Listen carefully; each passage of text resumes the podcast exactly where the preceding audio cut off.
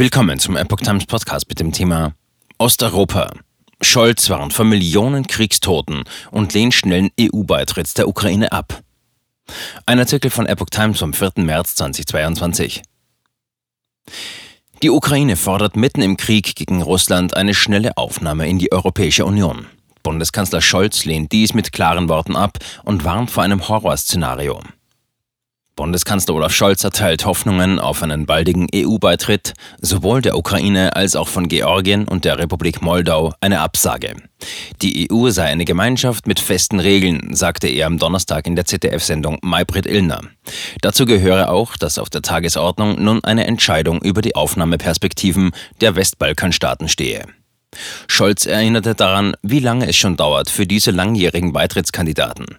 Angesichts des Interesses weiterer Länder müsse man sehr klar sein, dass das natürlich Voraussetzungen hat, sagte Scholz, und deshalb ist das, glaube ich, jetzt nicht die Frage, um die es gerade geht. Es sei nun Aufgabe der Stunde, konkret Hilfe zu leisten und diplomatische Bemühungen zu unternehmen. Unterdessen versprach der Bundeskanzler, dass die geplante Aufstockung des Wehretats über ein Sondervermögen von 100 Milliarden Euro nicht zu Lasten anderer Projekte der Ampelkoalition gehen werde.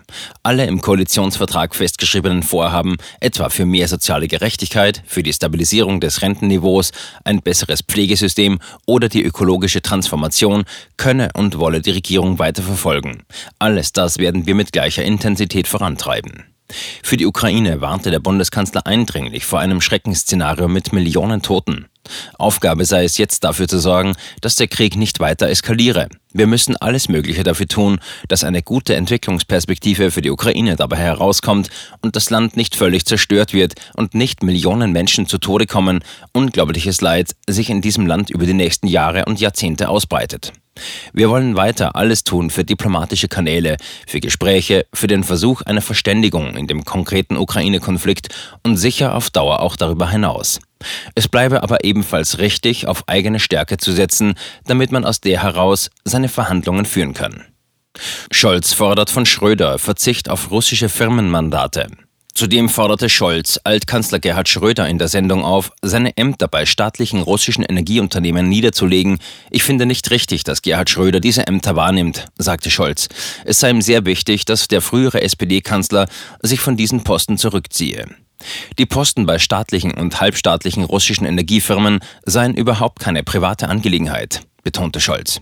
Schröder trage auch als ehemaliger Kanzler weiter Verantwortung und müsse sich vor der Öffentlichkeit rechtfertigen. Mit Blick auf Forderungen, Schröder die öffentlichen Mittel für den Unterhalt eines Büros und Mitarbeiter in einer Funktion als Altkanzler zu streichen, sagte Scholz, nötig seien Regelungen, die für alle gleich sind. Damit werde sich der Bundestag nun sicher auseinandersetzen. Jedenfalls sind Bundestagsmitglieder nicht dafür einzusetzen, solche Aufgaben wahrzunehmen, die sich aus privatwirtschaftlichen Tätigkeiten ergeben. Schröder pflegt nicht nur eine freundschaftliche Verbindung zum russischen Staatschef Wladimir Putin, sondern ist auch Vorsitzender des Gesellschafterausschusses der Nord Stream AG und Aufsichtsratschef beim staatlichen russischen Energiekonzern Rosneft. Außerdem kandidiert Schröder für einen Posten im Aufsichtsrat des staatlichen russischen Energiekonzerns Gazprom. Die SPD-Führung fordert Schröder seit Tagen vergeblich auf, sich von diesen Posten zurückzuziehen. Erste SPD-Ortsverbände haben bereits beantragt, ein Parteiordnungsverfahren gegen den Altkanzler einzuleiten. Dieses könnte verschiedene Strafen bis hin zum Parteiausschluss nach sich ziehen.